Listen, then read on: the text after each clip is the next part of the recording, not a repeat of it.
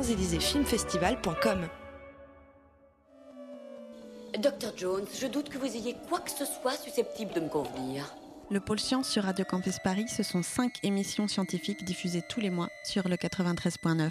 Dessine-moi un mouton. C'est le magazine des sciences humaines et sociales de Radio Campus Paris. La puce à l'oreille. L'émission qui fait rimer rigueur et bonne humeur. Les labos. Les labos. De l'histoire. Les labos de l'histoire, c'est l'histoire des sciences incarnée et racontée. Les pierres qui roulent. Le rendez-vous qui décrotte l'archéologie et se déplace hors les murs dans les musées d'Île-de-France. Les voies du crépuscule, anthropologie du Paris cosmopolite. Le pôle science est tous les jeudis à 20h sur Radio Campus Paris 93.9. 93.9, Radio Campus Paris, 17h30, 5h30.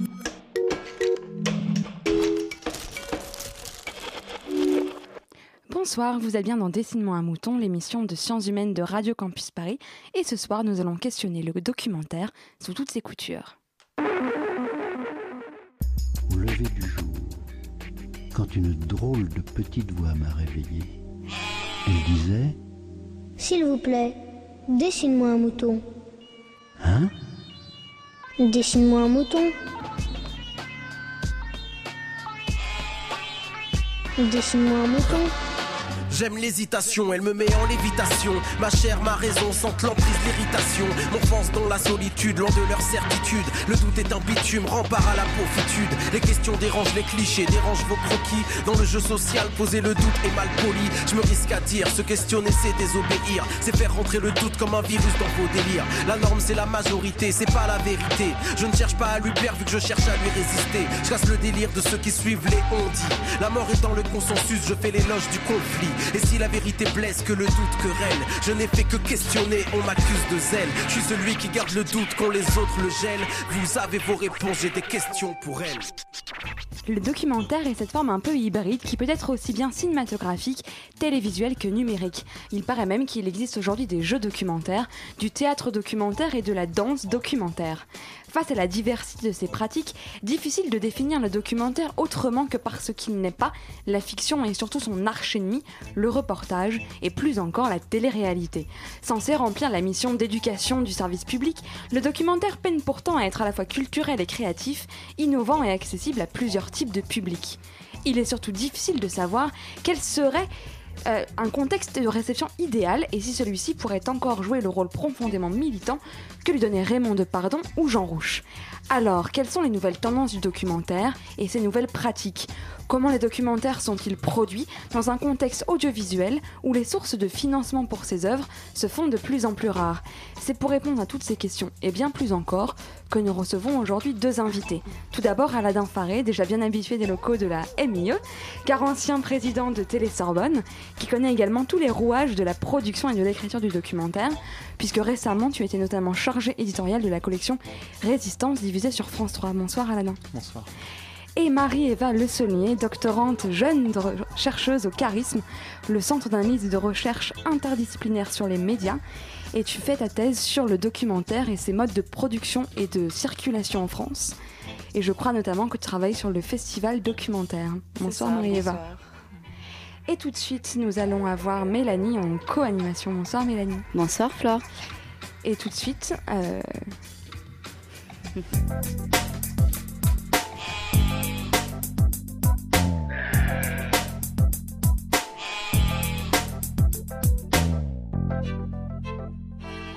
Alors pour rentrer un peu dans le vif du sujet, une question extrêmement large, mais pour vous, c'est quoi un documentaire? Oula Autant commencer par le plus difficile, comme ça on en est débarrassé. La définition euh, que j'utiliserais, ce serait dans ce cas un regard d'auteur sur un événement, sur un sujet. Tout simplement. Et, et après, voilà, comme tu l'as dit dans ton introduction, il y a beaucoup de manières de, de, le décrire, de le monter, de, de, le filmer, tout comme en fiction, on a plein de manières de raconter une histoire. Et est-ce que justement cette manière d'écrire l'histoire en fiction euh, influence la manière d'écrire l'histoire en documentaire? Alors personnellement, n'ayant jamais travaillé sur de la fiction, ça, enfin, personnellement ça ne m'a jamais intéressé, je ne me suis pas assez euh, posé cette question.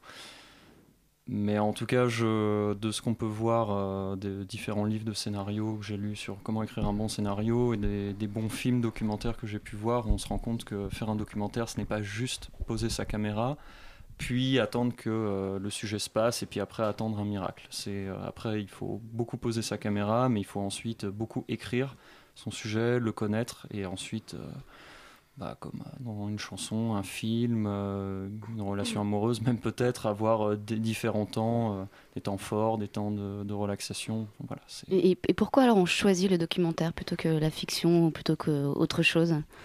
Alors là, de manière très personnelle, peut-être de, je vais faire de la psychologie de comptoir et freudienne. Oh oui, on adore ça. Mais en fait, mes deux parents sont artistes. Mon, ma mère est chorégraphe et mon père est comédien. Et en fait, j'ai voilà, j'ai toujours été intéressé par le cinéma, l'image, la photographie, et mystérieusement, je n'ai jamais été attiré par la fiction et travaillé avec des acteurs.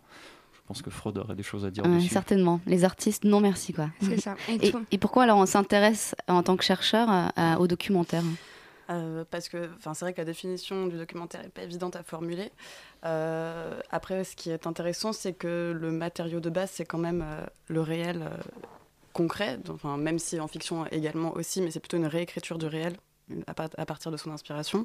Là, on part directement du réel, et pour revenir sur la définition du documentaire, on peut dire aussi que c'est, euh, enfin, comme tu disais d'ailleurs, un document distancié, donc qui prend le temps, donc qui s'inscrit dans le temps long, à la différence du reportage journalistique, qui lui est plutôt euh, marqué par euh, l'immédiateté.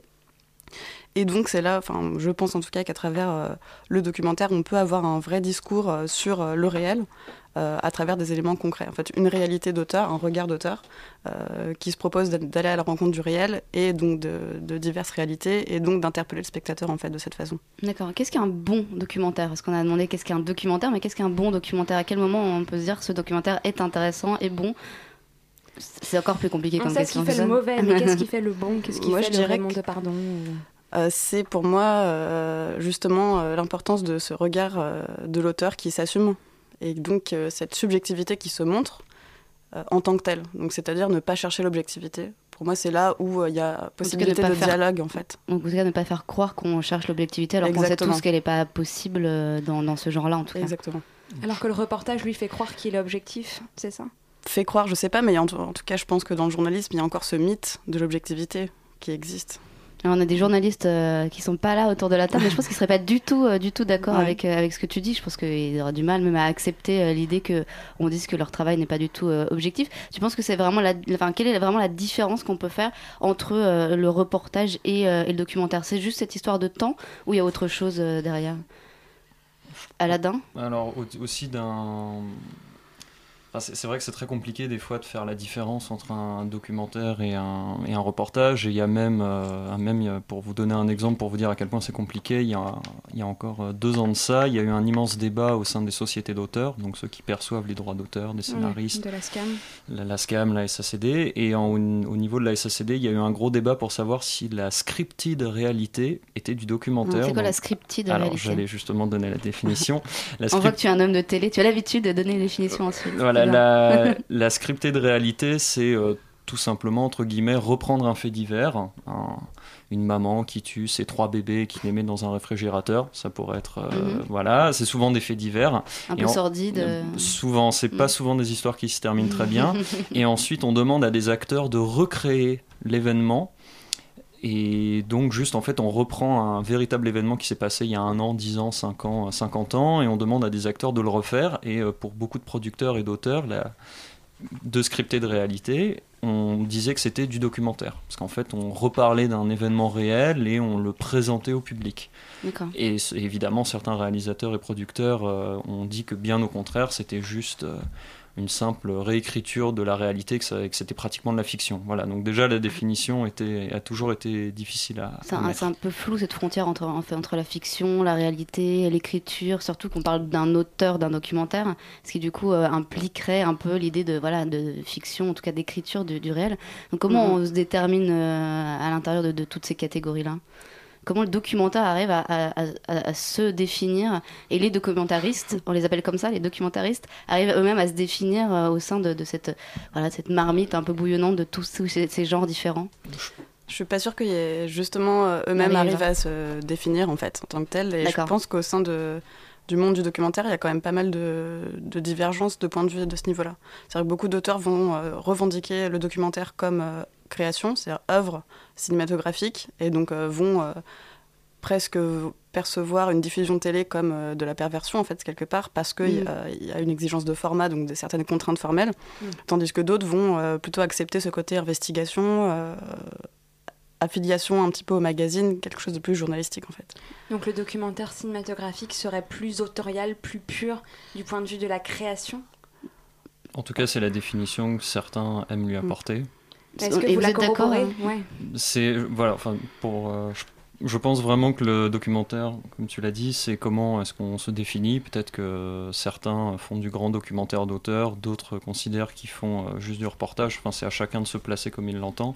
C'est vrai qu'être réalisateur de fiction, on sait tout de suite si on fait de la fiction ou pas. Le mhm. documentaire, c'est plus difficile. Quoique même sur la fiction, on a des, des fictions tirées de faits réels, des fictions. Mhm. Il y a toujours des docu-dramas. Euh, c'est ça, ça, je pense que le tiré de faits réels au niveau des fictions, c'est souvent un argument marketing. J'ai beaucoup de mes amis euh, quand on choisit notre film mais enfin argument empirique, mais qui me disent oh mais c'est tiré d'une histoire vraie. Oui, enfin. ça fait plus pleurer dans les chaumières quand c'est quand c'est vrai. Quoi. Un village français, ça, ça marche bien pour ça. Ou, euh, ou les, euh, les comment non ce film avec Omar Sy euh, dont j'ai complètement oublié le, nom, mais effectivement qui a très bien marché parce les que intouchables. les intouchables, pardon.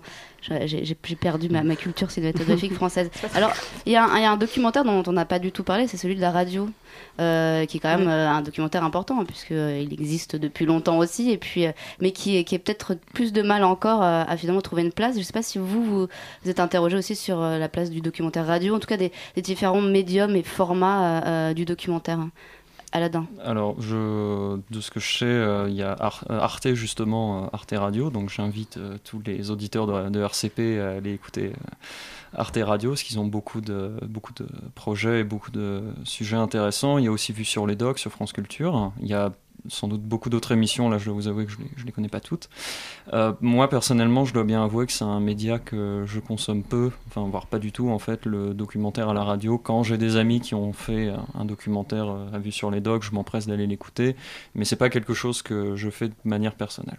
D'accord, il vous manque l'image, quoi. C'est euh, le rapport un peu compliqué de, je, du, au son. J'en sais rien, c'est ah, simplement, juste pour rester sur le documentaire radio, après on évacue mm. puisque c'est pas du tout votre objet. Il y a un très très bon euh, guide du documentariste radio qui a été réalisé par l'Ador, euh, qui euh, donc sont une association de, créateurs et de documentaristes sonores, donc qui propose voilà c'est toutes les clés pour devenir un bon documentariste sonore, avec qui contacter justement Arte Radio, qui contacter dans telle ou telle pardon dans telle ou telle radio pour obtenir voilà bah, par exemple sur les docs quelle est la personne qu'on doit contacter euh, pour euh, machin et comment on lui présente le dossier pour pouvoir avoir la chance de euh, éventuellement faire quelque chose de payé puisqu'il y a beaucoup de gens en fait qui finalement font du documentaire radio plus sur des radios associatives la place pour ce genre de choses.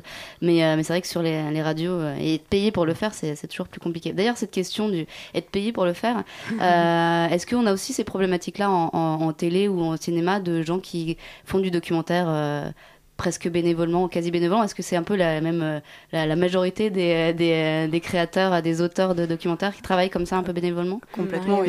Bénévolement, c'est pas forcément le mot parce que je pense pas que ça soit leur souhait. Oui. Euh, mais malheureusement, oui, la situation euh, des auteurs, enfin et même des comment de tous les opérateurs de tournage qui accompagnent l'auteur est assez difficile. Ouais, financièrement, c'est pas le documentaire, c'est un peu le parent pauvre du, cinéma et de la télévision ou, euh, pas du tout? On ne peut pas le dire comme ça? Déjà, pour euh, reprendre une phrase qu'un jour un de mes amis producteurs m'a prononcée il y a quelques années que je n'oublierai jamais, il m'avait dit Aladdin, les projets documentaires, c'est comme les bébés tortues. Quand ils sortent de leur œuf et qu'ils vont sur la plage, il y en a quelques-uns qui arriveront à atteindre la mer, mais la plupart d'entre eux vont se faire euh, manger en route. Et c'est ce qui se passe en fait pour les projets documentaires. S'il y a juste pour vous donner un chiffre, sur, pour chaque documentaire qui passe à France 5, donc là chaîne du documentaire de mm. France Télévisions, pour chaque documentaire proposé, il y en a 11. Il y, a, il y en a 11 qui ont été envoyés à la chaîne. Et il n'y en a qu'un seul sur les 11 qui a été véritablement accepté. Donc évidemment, peut-être que certains ont été mal préparés, mais beaucoup de ces projets, justement, sont des projets d'auteurs, de producteurs qui passent du temps. Et ce temps, ils ne vont, sera jamais payés pour le faire. Donc oui, c'est un parent pauvre.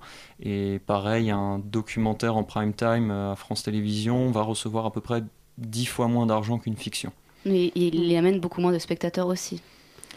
ou pas Oui. Oui. Alors après, on a certains documentaires. Euh, celui qui a très bien marché, euh, c'est le plus beau pays du monde. Mm. Oui, le fameux sur France 2. Voilà, sur la 7 France, millions, euh, 7 millions de téléspectateurs. Les frères. euh, Je, je- je dois avouer, j'ai oublié le, le nom des deux réalisateurs, mais Oui, c'est vrai que c'est un, c'est vrai que c'est un documentaire où là, c'est un peu, si je peux me permettre, les plus grands poncifs, la France, les paysages, les animaux. Ah. Voilà, forcément, ça va plaire à- aux petits et aux grands, mais après, on peut pas que faire du documentaire comme ça. Mm, Donc, on peut Tout pas faire fait. tout le temps 7 millions de spectateurs.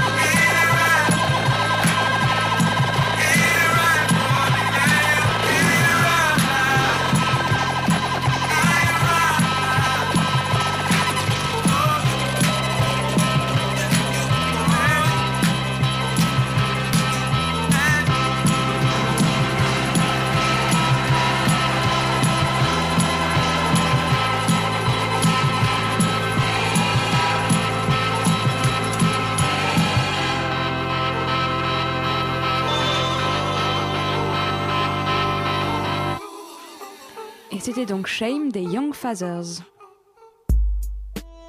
S'il vous plaît, dessine-moi un mouton. Nous poursuivons donc notre entretien avec euh, Marie-Eva Le Saunier et Aladin Faré pour parler du documentaire. Alors on parlait tout à l'heure un peu des différents types de documentaires, qui soient euh, cinématographiques, télévisuels, radiophoniques, voire euh, web documentaire, danse documentaire, etc. Il y a euh, donc tous ces différents médiums et c'est un peu difficile d'arriver euh, à une définition un peu générale de documentaire, mais selon vous, est-ce qu'il y a des médiums qui facilitent un peu l'accès au réel dont on parlait Et de vos points de vue à vous, différemment, qu'est-ce que, quel est le médium un peu que vous privilégiez et que vous aimez le plus? Marie-Eva bah, moi, je pense que de ce côté-là, pour atteindre un public euh, diversifié et large, la télévision euh, a un rôle à jouer pour moi. Et c'est pour ça que je trouve dommage que le documentaire ne, ne trouve pas justement plus de place euh, à la télévision, en fait. Parce que pour moi, c'est là où, où il y aurait un, un, vecteur pour toucher en fait, une audience, un public, et avoir un impact, entre guillemets, enfin, voilà, faire... informer, quoi, infor éduquer, informer, distraire. C'est voilà. les, trois, les trois objectifs du, voilà, du documentaire. Qui, à la base, du service la, public. Voilà, la télévision a un rôle politique à jouer, je, je crois, et euh, qu'elle ne semble pas forcément jouer euh, depuis quelques décennies. Mais est-ce qu'avec la diversité des, des, chaînes et des programmes, euh, est-ce que quand on diffuse un documentaire, on n'est pas sûr que les gens ne vont pas se zapper euh, et passer euh, ailleurs quoi? Bah, C'est pour ça que c'est tout le problème. Hein. Ouais. C'est parce que le documentaire n'est pas un genre euh, voilà, sexy, entre guillemets. c'est sûr que une télé-réalité, ça va attirer plus de jeunes, etc. Après, est-ce qu'on capitule et on ne fait rien ou est-ce qu'on fait le pari de, de renverser, d'inverser la tendance? Comment on les rend Est-ce qu'on peut le rendre un peu sexy alors ce documentaire pour, pour attirer un peu, donner envie de, de le regarder? Alors, bah, c'est toujours Pareil. possible de le rendre plus sexy. Enfin, euh, là, par exemple, je, sans vouloir leur jeter la pierre, on, on, se, on, peut se tourner vers RMC Découverte, donc jeune chaîne de la TNT, -hmm. qui eux, justement, ont fait le pari du documentaire. Mais après, quand on regarde leur grille, c'est il euh, y a une série d'émissions qui s'appelle Superstructure nazie. c'est genre sur les armes secrètes des nazis pendant le Troisième Reich. Donc, oui, euh, Enfin, Ils bon. savent plus comment remplir leur grille. Voilà, donc euh, enfin tout est tout est possible. On peut toujours rendre le documentaire plus sexy. Après, je pense que c'est un peu le, le, le boulet entre guillemets du documentaire, c'est qu'on pourra jamais faire quelque chose aussi bien léché que de la fiction. On peut, il y a certains, moi justement, je suis spécialisé plus sur le documentaire historique. On peut s'amuser à, à faire euh, du documentaire avec euh, justement des acteurs avec euh, enfin pas utiliser que de l'archive où on peut même bah il y a la chaîne euh, Histoire euh, aux États-Unis qui a fait le pari avec la série Viking qui eux ont soudain ont transformé ça complètement et qui ont en fait euh, fait une série de fiction sur la vie des Vikings. Et donc là ça devient une sorte de mini Game of Thrones. Ça serait mmh. un peu la manière la plus folle de rendre le documentaire sexy mais est-ce que ça s'applique à tous que les sujets? je ne pense pas. finalement. Bah on peut c'est si jamais justement le triptyque dont on parlait est éduquer, distraire et informer, et informer euh, moi personnellement je pense qu'il faut pas être fermé à plein à, à, tout à tous les différents médias mais je pense justement que certains sujets peuvent s'adapter sur certains formats et d'autres au contraire feront un bide. Il euh, y a un documentaire sur un j'ai oublié le nom mais il y avait un documentaire sur une famille de pêcheurs je crois en Bretagne et mystérieusement, en Bretagne, tous les petits cinémas de locaux des petites villes ont fait, ont fait salle pleine. Oui. Et forcément, en, en Provence, Alpes-Côte d'Azur, personne n'allait le voir. Oui. Donc c'est toujours une question, il faut savoir trouver son public et je pense qu'après, il faut adapter sa production et son, et son média. Mais justement, en, pardon, en parlant de, de public, on a l'impression que le documentaire cinématographique est plus confidentiel et en même temps est plus à même d'avoir un peu cette, euh, cette dimension artistique dont vous parliez. Est-ce que c'est un, un, paradoxe que la télévision peut arriver à compenser selon vous? Euh... Oui. La question n'était pas hyper claire, ouais. Est-ce que le documentaire cinématographique peut arrêter d'être élitiste pour attirer plus de monde dans les salles de cinéma? En même temps, je suis pas sûre que. Enfin, est-ce que le documentaire dans, au cinéma est réellement élitiste? Parce qu'il y a quand même. Enfin, il y a des gros gros succès documentaires euh, au cinéma mmh. aussi. Par exemple, bah, j'allais citer Sugarman, qui était quand même le gros succès, qui était. Enfin, il y a des millions de, de, de, de téléspectateurs, j'allais dire, mais non, de spectateurs tocos. Et ça a extrêmement bien marché. C'est pas le seul, il y a quand même d'autres euh, exemples comme ça. Voilà. Alors après, pour donner des chiffres, il y a à peu près 80 documentaires qui sortent par an dans les salles de cinéma et on a un Sugarman euh, tous oui, les 2-3 ouais. ans à peu près mmh. en moyenne. Et pour revenir sur la question de comment rendre un documentaire plus sexy, Sugarman, ils ont menti justement au niveau du scénario. À un moment, on dit que le, le musicien a été complètement oublié, qu'il finit pratiquement SDF. Ça n'a pas été vrai. Il a quand même continué à faire quelques concerts. Euh, euh, donc voilà, c'est on peut on voilà, donc il y a quelques documentaires qui marchent au cinéma. Euh, moi, j'en ai vu un par exemple sur l'équipe de hockey sur glace euh, soviétique. Voilà, bon, ça c'est un petit peu mon, c'est mon délire personnel. Il y a quelques personnes dans la salle où une fois j'avais vu un documentaire euh, justement sur tout ce qui est la question des, de la métallurgie en Haute-Savoie. Et soudain dans la salle, on avait plein de personnes qui s'étaient fait payer des places par la CGT. Donc la salle était remplie et les gens étaient juste captivés par ce sujet. Donc oui, c'est vrai que le documentaire au cinéma a toujours du mal à trouver son public, mais aussi peut-être parce que le public n'est pas non plus super informé, peut-être parce que certains sujets ne peuvent pas toucher tout le monde. James Bond, ça parlera forcément à, la Terre entière, ou du moins à beaucoup de personnes. En, tout cas, d'après le CNC, la fréquentation des films documentaires est en hausse euh, entre 2012 et 2013 de 75,3% quand même. Mmh. Donc avec, mais voilà, ce qui est assez rigolo à, entendre, c'est qu'en fait, ça fait 3,1 millions d'entrées en réalité. Euh, c'est 75,3% euh, de plus on, recouvre 3 millions d'entrées, ce qui est même pas. Même pas 2% euh, de, du total des entrées. C'est même pas euh, un sixième de ce que fait un Bienvenue chez les Ch'tis euh, mhm. au cinéma. Quoi. Donc on est quand même très très loin effectivement d'intéresser du monde. Alors est-ce que est-ce qu'on peut dire encore, est-ce qu'on doit dire encore que le, documentaire est élitiste? Est-ce qu'il s'adresse qu'à une certaine catégorie de personnes ou pas du tout? Marie-Eva je pense que plutôt, ça, c'est plutôt du côté du symbolique en fait. Mm. Il y a des a priori euh, forts sur le documentaire, euh, comme on disait justement par rapport au fait que ça soit a priori pas sexy, voilà, pas attirant. À côté de ça, il y a aussi beaucoup de gens euh, qui, qui, aiment bien regarder les documentaires de temps en temps à la télé. Enfin, c'est souvent dans le discours classique qu'on entend. C'est comme euh, tout le monde dit, je, regarde Arte, mais en fait, personne ne regarde réellement Arte. Donc ça. je pense qu'il y a pas. Ouais, c'est vraiment euh, du côté de la symbolique que le problème se fait. J'ai l'impression qu'il y, y, a encore des préjugés, des a priori sur ça. Et pour revenir à la question de comment rendre un documentaire sexy, euh, moi, l'exemple qui me vient en tête, c'est l'émission J'irai dormir chez vous d'Antoine de Maximi, qui pour moi relève du documentaire et qui emprunte aussi à des formes de télé-réalité, en fait, on peut dire, puisque l'auteur Antoine de Maximi se met en scène, hein, il se filme directement.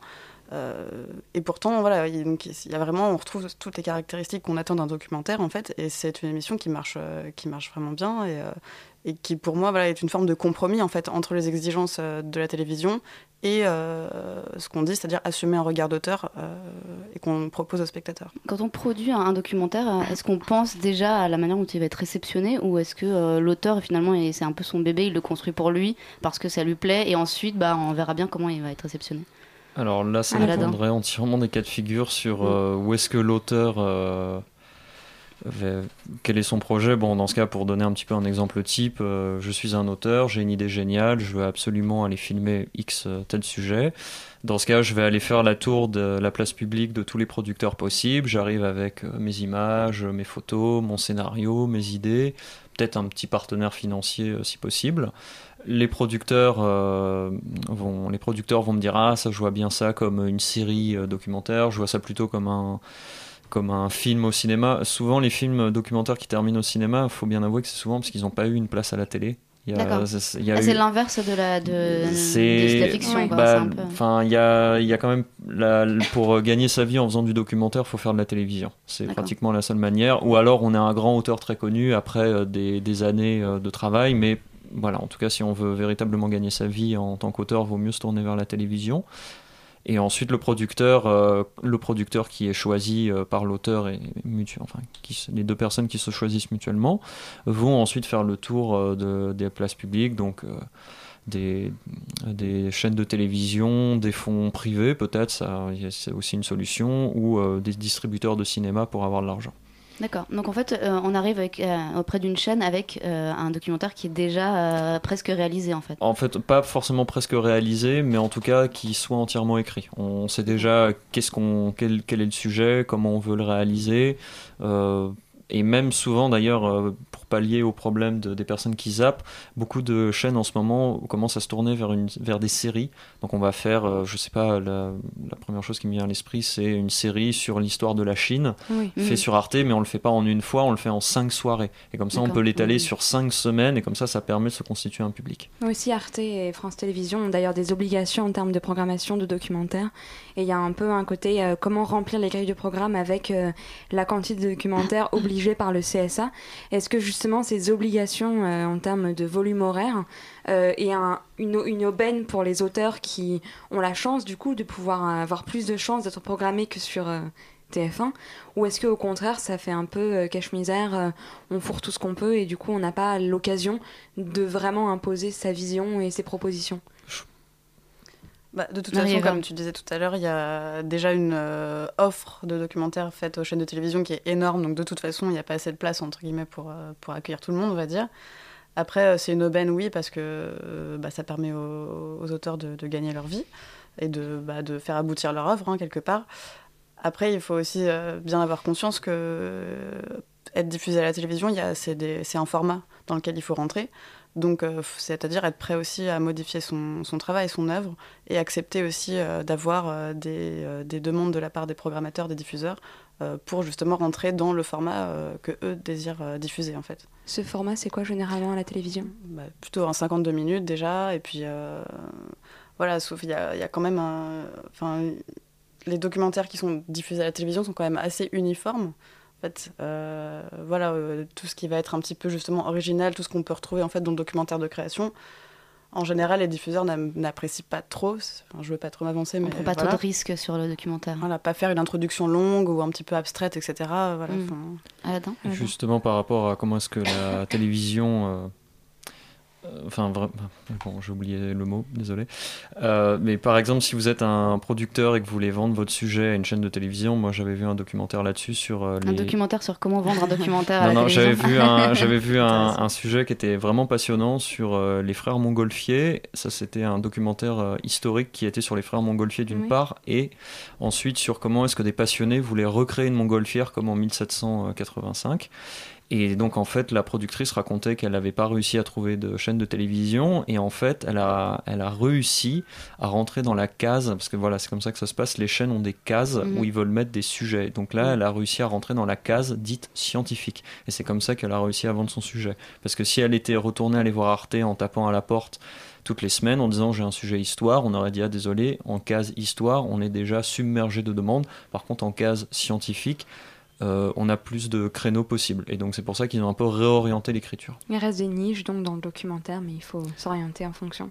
Et surtout, ce qui est très important euh, de se rendre compte, c'est que c'est euh, surtout l'historique et la valeur d'un producteur qui font que les documentaires arrivent à la télévision. Mm. Et quand on a un producteur qui a 30 ans de métier derrière lui, c'est beaucoup plus facile de se vendre à une chaîne qu'une nouvelle société. Merci.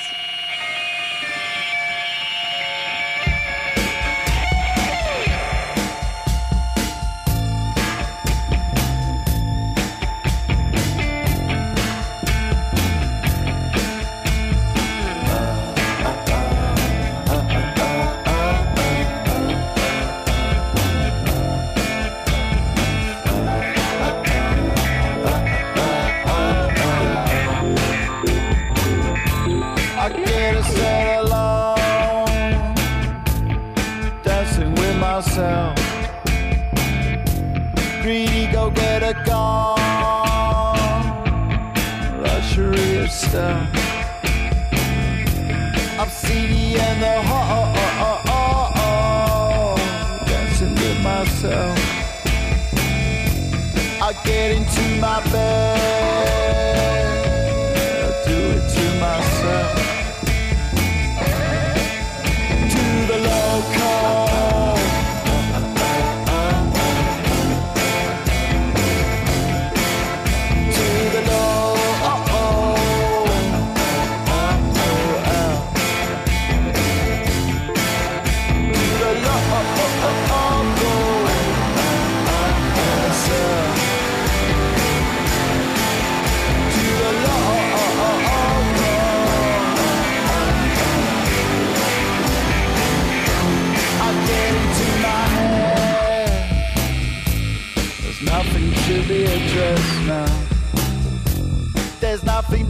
it up about. Cause we do it all the time. The shepherdess of She done it all again. I get ready to go. The green go get a car. He go into the law.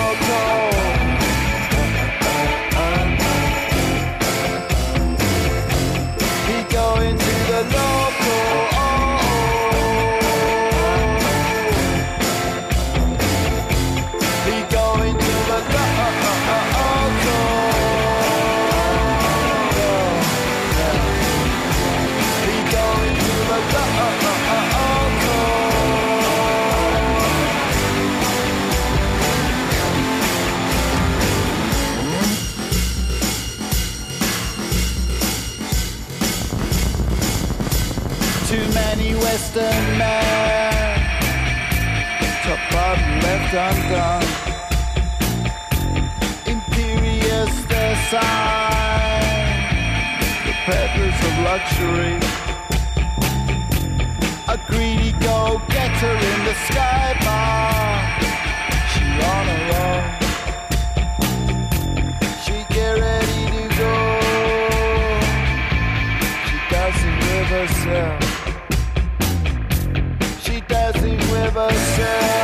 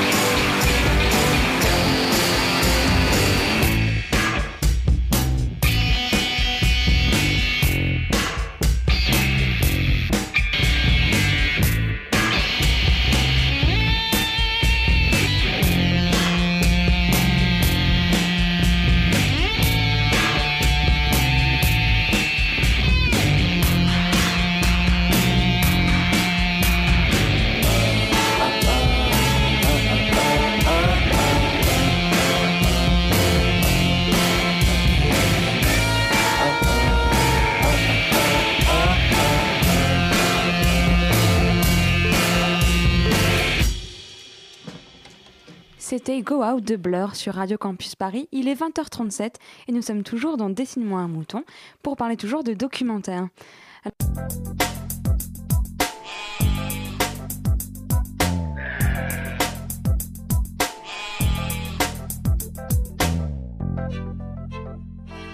Maxime coupe la chic de Flore, c'est sympa.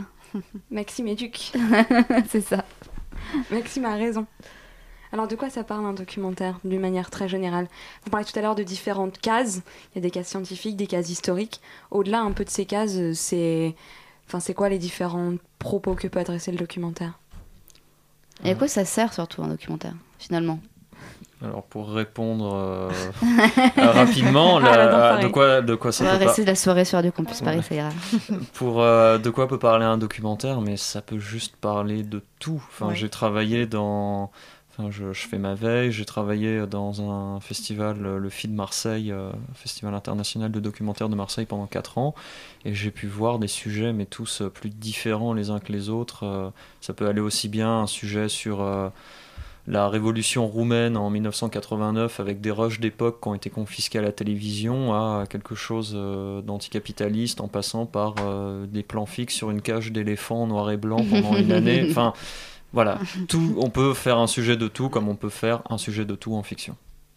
D'accord. Et, et- et donc, euh, quel est on peut parler de tout, mais quel est le rapport finalement euh, à la réalité? On a parlé tout à l'heure de l'auteur, donc l'idée que bah, forcément il introduit un, regard subjectif, mais est-ce que ça c'est quelque chose qui est assumé? Donc assumé par les auteurs, mais est-ce que c'est quelque chose qui est compris par les gens qui regardent? Est-ce qu'on on, leur dit attention, euh, c'est un regard subjectif sur une chose?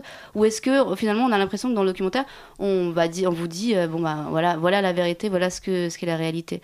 Est-ce qu'on avertit les gens quelque part? Est-ce qu'on devrait les avertir en leur disant c'est une réalité, enfin c'est une manière de montrer la réalité, mais pas c'est pas la réalité euh, telle que euh, elle est pour quelqu'un d'autre quoi. Comme sur un paquet de cigarettes. Comme sur un paquet de cigarettes. Non mais parce Bah, que dans c'est ce- c'est intéressant quand même. Non? Enfin c'est une question qui doit se poser j'imagine. Bah, dans ce cas, on pourrait aussi marquer au journal télévisé euh, qui finance TF1 et, Exactement. et comme ça, on sait que le reportage euh, fait sur la dictature au Turkménistan euh, est un petit peu difficile euh, quand on sait que Bouygues a investi là-bas. Enfin, c'est, oui, théoriquement, on devrait peut-être marquer euh, sur tous les documentaires. Attention, ceci n'est pas entièrement la réalité. Ceci est une vision d'auteur.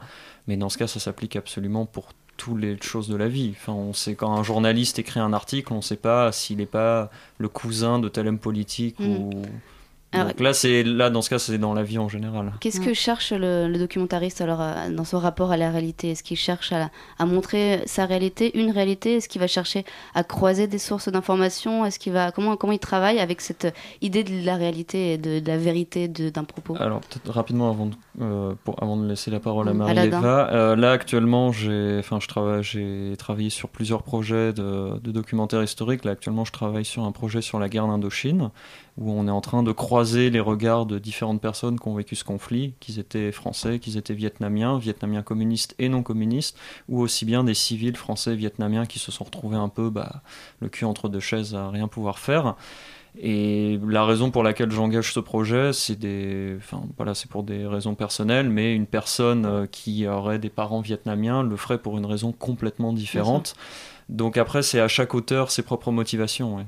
Mm. Exactement, bah, c'est exactement plus ou moins ce que je veux dire. C'est-à-dire que ça dépend vraiment de, de la personnalité de l'auteur et de son projet aussi. Ça peut évoluer d'un projet à l'autre en fait. Enfin, Est-ce qu'il y a une volonté de dénonciation, d'investigation, de, de, de, rencontre, tout simplement d'aller à la rencontre euh, de gens et donc des, mm. euh, voilà, de, de mettre en visibilité des discours, des paroles profanes, entre guillemets. je le répète euh, par rapport à ce que j'ai dit tout à l'heure aussi, un projet audiovisuel, un projet documentaire, qui soit de cinéma, audiovisuel, euh, sur le web, euh, sur la radio, c'est aussi, euh, c'est pas juste, enfin, je pense qu'on a encore beaucoup, s'il y avait un cliché que moi j'aimerais casser au cours de ma vie, c'est le fait que le cliché de l'auteur, certes, il y a toujours un auteur avec une idée, mais derrière, il y a une équipe. Mm. On a un producteur ou une productrice aussi, enfin, j'ai une coproductrice euh, Faucine Zanetta Monti euh, d'Aldi Sopra pour le projet sur le documentaire. Et c'est souvent une, euh, la production et l'équipe fait que le projet existe. en documentaire, même si c'est souvent fait avec trois bouts de ficelle, c'est le résultat de plusieurs personnes qui travaillent sur un projet. C'est pas juste quelqu'un qui part avec son bâton de pèlerin. D'accord. Et alors, est-ce que vous avez un peu cette image du documentariste comme étant engagé? Est-ce que vous pensez que le documentariste peut être engagé? Et Ou doit être engagé Ou doit être engagé Et est-ce que son documentaire a la possibilité d'être un véritable objet euh, politique, voire de militantisme? C'était pas une question piège, je Non, c'est. Euh, moi, j'ai voulu y croire. Euh, et je pense en fait que voilà, il y a quand même une réalité euh, du, du, milieu qui est difficile et euh, qui je pense pas que chaque auteur de documentaire soit quelqu'un nécessairement d'engagé, etc. Il y a aussi une pratique artistique. Encore une fois, chaque auteur est différent. On fait pas du documentaire tous pour les mêmes raisons. Il y a du documentaire engagé et pour moi, c'est une forme qui peut être engageante pour le spectateur dès lors qu'il y a un regard assumé, une subjectivité, et donc que le spectateur peut en quelque sorte s'approprier les informations qui lui sont fournies et, euh, prolonger en fait euh, euh, le regard de l'auteur. Après, ça peut être, je pense, un outil en fait de débat politique l'engagement de l'auteur, je pense, n'est pas systématique euh, non plus. C'est-à-dire qu'en plus, il va traiter euh, plusieurs sujets. Il peut pas être militant sur tous les sujets sur lesquels il va, il va, il va travailler, en fait. Ou alors, euh, c'est, ou alors, il vit pas. C'est-à-dire, il va faire juste un documentaire sur le truc qui, le, qui lui tient vraiment à cœur, et après, c'est fini, en fait. Donc, j'imagine que bah, dans une logique, bah, il doit se nourrir aussi, travailler, et que ça devient presque un travail comme, comme un autre, quoi, quelque part. Ouais. Euh, alors, est-ce que, enfin, on a parlé tout à l'heure de, de, l'aspect un peu scientifique. Euh, quel, enfin, est-ce qu'on peut faire un parallèle entre la démarche scientifique et la démarche documentariste? Parce que bon, il y, a des questions du temps, du temps long, pardon, qui est importante hein, évidemment dans la recherche scientifique. On va prendre le temps, euh, on va prendre du recul, on va essayer de voilà, attendre un peu, pas travailler à chaud comme on le ferait mm. dans, un reportage, comme le ferait un journaliste. Donc ça, on, est d'accord. Mais donc il y, a quand même chez le scientifique un semblant en tout cas de nécessité d'objectivité. On sait très bien qu'en réalité cette objectivité elle est aussi euh, fausse et biaisée de toute manière puisque il va choisir l'angle, il va choisir les hypothèses. Donc comment on fait le parallèle entre, entre ces deux, euh, deux manières de chercher euh, et de montrer les choses? Moi je suis complètement d'accord qu'il y a vraiment un parallèle à faire entre le documentaire et la recherche académique, déjà par le, justement tout le travail de recherche qui est fait en amont d'un mhm. documentaire, c'est-à-dire aller à la rencontre des gens, faire des premiers entretiens, etc. Enfin, mettre à l'épreuve ces hypothèses. En fait, on part sur, euh, avec un documentaire, avec une idée en tête, et on va, entre guillemets, enfin, en quelque sorte, la vérifier sur le terrain. Donc, euh, c'est complètement pour moi euh, lié, enfin, voilà, ressemblant à la démarche scientifique. après, au sein de l'académie, enfin, de l'université, je pense pas que le documentaire ait cette légitimité académique, justement parce que dans ce milieu-là, on a de la même façon un peu que dans le journalisme, en fait, hein, cette, cette, espèce d'exigence d'une objectivité scientifique qui, en fait, comme tu le disais, n'existe pas. Euh, mais euh, où voilà, il y a quand même euh, tout un tas de, comment, de, de, normes en fait, à respecter, hein, de publications, etc. L'écrit reste sacré, mmh. l'image plutôt, voilà, comment dire pas vulgaire, mais au sens large du terme, on va dire. Ouais, quelque oui, d'accord. Et, et, en plus, aller, aller à la télé, faire ce genre de choses, voilà. c'est quelque chose qui est assez mal vu. Et, et je pense que c'est effectivement bah, de dire oui mais un documentariste il va pas interroger assez de gens c'est pas représentatif c'est pas etc etc et qu'on va reprocher peut-être mm. enfin que les scientifiques reprocheraient aux documentaristes mm. Aladin tu voulais réagir sur cette question? Je pense qu'un documentaire, justement, euh, si on a une démarche scientifique dans le sens où là j'ai travaillé pendant plus de deux ans sur la collection Les Résistances, qui est une série de webdoc euh, sur France 3 sur la résistance française. Euh, j'ai interviewé une centaine de résistants par téléphone, j'ai lu plein de bouquins, j'ai. Mm alors, je pense pas. Enfin, ma démarche était scientifique dans le sens où euh, j'ai essayé de trouver des personnes qui étaient rigoureuses dans leur histoire. On essayait de prendre des résistants qui n'avaient pas que fait sauter des trains et on a essayé justement de montrer les différentes composantes de la résistance à cette époque, que ce soit aussi bien les agents de liaison, les femmes, les espions, enfin voilà les différentes personnes. Mais après, ce qu'on a toujours dû expliquer à nos différents partenaires, aussi bien les associations que euh, des archivistes ou euh, différents euh, services euh, de l'État qui s'occupent des anciens combattants, c'est qu'on ne fait pas une encyclopédie. Euh, quand on fait un documentaire, on fait une œuvre, on fait un, projet, là pour le coup c'était un projet de webdoc, mais ce n'est pas, si jamais on veut aller en savoir plus sur la résistance, et eh ben on ouvre un, livre, d'Olivier Vivorca et, et, on lit 400 pages vraiment composées là-dessus. Mais on ne peut pas regarder un documentaire et tout, tout, savoir en un coup, c'est plus une porte qui ouvre vers un sujet. Oui, L'idée, c'est que de toute façon, on va choisir ensuite les informations ou euh, choisir ce qu'on qu'on veut euh, dire finalement. Mm. Euh, tu disais tout à l'heure, tu parlais de, de Sugarman qui a menti un peu voilà, pour, pour que rendre la chose un peu plus sympathique. Euh, donc du coup, c'est des choses qu'on peut retrouver souvent. Et est-ce que euh, finalement, on va pouvoir utiliser le, le, les créativités en disant, mais euh, voilà, j'ai voulu être objectif, mais en même temps, pour que, enfin, je suis un artiste aussi, donc j'utilise finalement le côté artistique pour mentir un peu, détourner un peu la réalité, ce qu'on pourrait pas faire en, science. Pour le coup, c'est extrêmement, enfin, c'est interdit, c'est légalement puni, mais et sanctionné. Enfin, on peut pas, voilà, on peut pas transformer les résultats. On a le droit de transformer transformer un peu euh, un documentaire quand même ou... Je sais pas si on transforme là, euh, pour euh, reprendre mon exemple sur les résistances ou sur les différents projets, parce que je suis vraiment spécialisé sur l'histoire, les différents témoins qu'on peut avoir, on peut avoir deux personnes qui ont vécu exactement les mêmes événements mais il y en a un, je sais pas, on a tous le tonton rigolo dans notre famille euh, qui sait bien raconter les histoires et qui est la personne sympathique et que vous êtes toujours content de retrouver euh, lors du dîner de Noël. bah, quand vous avez le choix entre interviewer ce type de personnage ou interviewer euh, quelqu'un de sinistre, euh, quelqu'un d'un peu incariâtre qui au fil des ans s'est un peu dégradé au niveau mental, bah, même si les deux personnes ont les deux histoires, vous allez toujours prendre la plus charismatique. D'accord. alors, on a, on a un peu fait, le, fait le tour de tout ça. Moi, ce que j'aimerais savoir maintenant, c'est quel est, parce qu'on arrive bientôt à la fin, mais quel est le, documentaire du futur? Comment il va, à quoi il va ressembler nos documentaires du futur? Parce qu'on a, on a quand même vu une évolution hein, euh, du documentaire, parce que maintenant on a même des, documentaires interactifs sur Internet où euh, voilà, les gens peuvent, euh, on est un peu, c'est l'histoire dont vous êtes le héros, et donc du coup on va pouvoir être un, personnage à part entière de l'histoire et voir comment ça va modifier les choses. Est-ce que c'est ça le futur du documentaire? Est-ce que du coup il y a encore une, place pour le documentaire tel qu'on l'a toujours connu, qui a quand même bien évolué hein, au, fil, au fil du temps? Quelles ont été les, grosses révolutions euh, euh, dans ce milieu et quelles seront les prochaines révolutions selon vous? Aladdin. Alors, je vais dans ce cas faire un peu un parallèle euh, avec le théâtre reprendre mes racines familiales. Ah, euh, ils bah, sont contents. Non, mais la, question étant, euh, au début, j'imagine que quand le cinéma est né, tout le monde s'est dit Ah mon Dieu, les théâtres vont se vider. Euh, ça n'a pas été le cas. Puis quand la télévision est apparue, on a dû se dire Ah mon Dieu, les salles de cinéma vont se vider. Ça a été un peu le cas, mais maintenant elles ont repris du poil de la bête.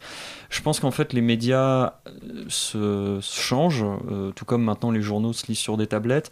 Donc je pense que le documentaire va continuer à évoluer dans le sens où on aura peut-être plus de jeux documentaires. par exemple, là, je conseille tout de suite aux, aux auditeurs de regarder Fort McMoney et euh, un autre qui est vraiment un documentaire où on a la position d'un journaliste et on se balade euh, au sein d'une ville. Et après, il y a un autre jeu qui est plus un jeu vidéo qui s'appelle Jeu d'influence où en fait on joue le, le rôle d'un spin doctor, enfin on joue le rôle de quelqu'un qui travaille avec un spin doctor. Mais en fait, tout, le, tout ce qu'on va apprendre, ça devient pratiquement du documentaire. Donc je pense qu'on va qu'on continuera à avoir peut-être plus de gamification, de plus en plus de personnes dans les diffuseurs en veulent, en parlent parce que forcément ça n'a pas de plus euh, mm.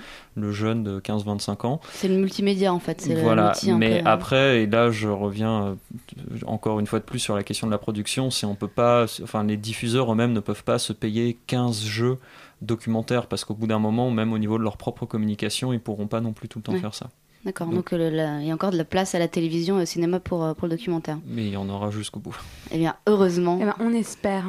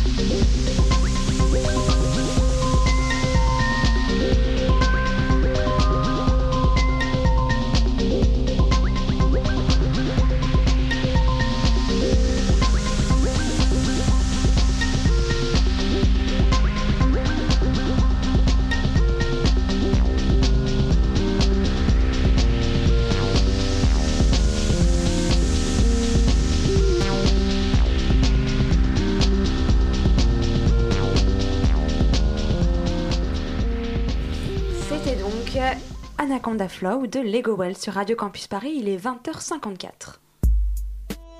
S'il vous plaît, dessine-moi un mouton. Et tout de suite, c'est l'heure de la chronique de Maxime. Bonsoir Maxime. Bonsoir Flore, comment vas-tu? Mais bien et toi? Très bien, merci, je vais très Nous bien. t'écoutons. Depuis de nombreuses décennies, le documentaire informe et passionne. Au début, le documentaire n'avait pas vocation à être alléchant. Bonsoir et bienvenue dans Découvrons, votre émission consacrée à l'histoire. Avec moi, comme chaque semaine, Louis-Jean de Liancourt, historien au Collège de France. Bonsoir. Bonsoir. Professeur, aujourd'hui, vous, vous, vous nous retracez la genèse du rabot à bois. Il est passionnant de constater que l'invention de cet outil a révolutionné la corporation des travailleurs du bois. Non, vraiment Assurément Nous allons d'ailleurs l'entendre dans ce reportage de 4 heures. Dans les années 90, les documentaires ont pris d'autres formes. Cette semaine, dans Enquête intrusive, découvrez les dessous du 18e arrondissement de Paris. Cabaret, sex shop, prostitution, bandage ou le quotidien nocturne d'une ville pas si lumière que ça. Les vieux documentaristes ont cherché à imiter ce style pour se mettre au goût du jour. Professeur, aujourd'hui vous retracez l'évolution du métier de scribe. Les scribes avaient une vie captivante, mais une fois leur journée terminée, ils allaient se détendre. Oui, en feuilletant des ouvrages anciens. Non, ils allaient aux putes. Pardon. Et pas la petite fille de joie de province, hein, la bonne vieille grosse cochonne des faubourgs. Oui, merci, professeur. Qui faisait ça au fin fond d'une cave sordide? Merci, professeur. On écoute une musique. Avec des animaux. Parfois, le documentaire prend le temps afin d'approfondir les sujets. Cette semaine, dans Sous les rails, nous sommes ravis d'avoir enfin le documentaire de Fabrice, parti dix ans en Amazonie pour étudier les rites de la tribu des Wata Wata. Bonjour Fabrice. Bonjour. Vous avez donc vendu vos biens, vous avez été privé de vos enfants et de votre famille pour consacrer ces dix années à votre documentaire. Qu'est-ce que ça fait de, de l'entendre diffuser maintenant? Ah, À dire vrai, tout était sur une clé USB que j'ai fait tomber à Cambronne. Le métro est passé dessus. Je me sens un peu perplexe. Bien, Fabrice. Nous allons donc écouter une musique. Depuis de nombreuses années, les documentaires se plaignent du manque de moyens. Il est donc difficile de trouver des sujets exotiques. Je suis dans le couloir qui mène à mon bureau. La moquette est bleue. Un néon clignote. Je me rapproche de... Bon, Benoît, ça suffit maintenant Mon patron vient d'entrer dans le couloir. C'est un homme de, ta- de taille moyenne. Ça fait six documentaires que vous faites sur notre chaîne depuis le début de l'année Il semble en colère, peut-être en conflit avec lui-même. Faites preuve d'imagination, mais arrêtez de nous filmer Monsieur le directeur, je le sais, ça pour vous sur la ligne 2 Brigitte est apprêtée. Elle semble stressée malgré sa relation extra-conjugale avec le directeur. Mais je vais lui faire bouffer, moi, son micro Sa colère est-elle l'expression d'un homme frustré Aïe, aïe. Voilà, c'est la fin de cette chronique. Merci de l'avoir suivi. Eh bien, merci Maxime. Merci à nos invités, Marie, euh, Marie-Eva Le Saunier et Aladin Faré. Nous avons bien et merveilleusement parlé du documentaire. Et merci à toi, Mélanie. Tout de suite, nous allons écouter Amplitude, n'est-ce pas? Bonjour Manon.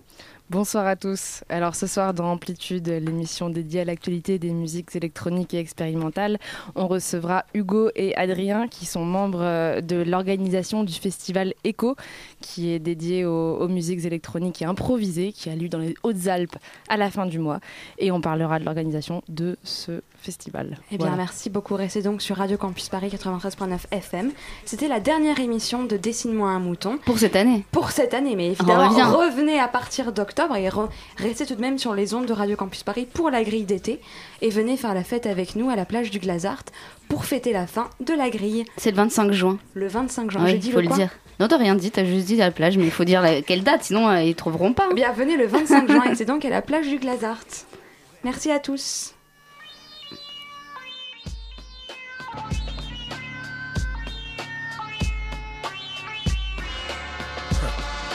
J'aime l'hésitation, elle me met en lévitation. Ma chair, ma raison sentent l'emprise, l'irritation.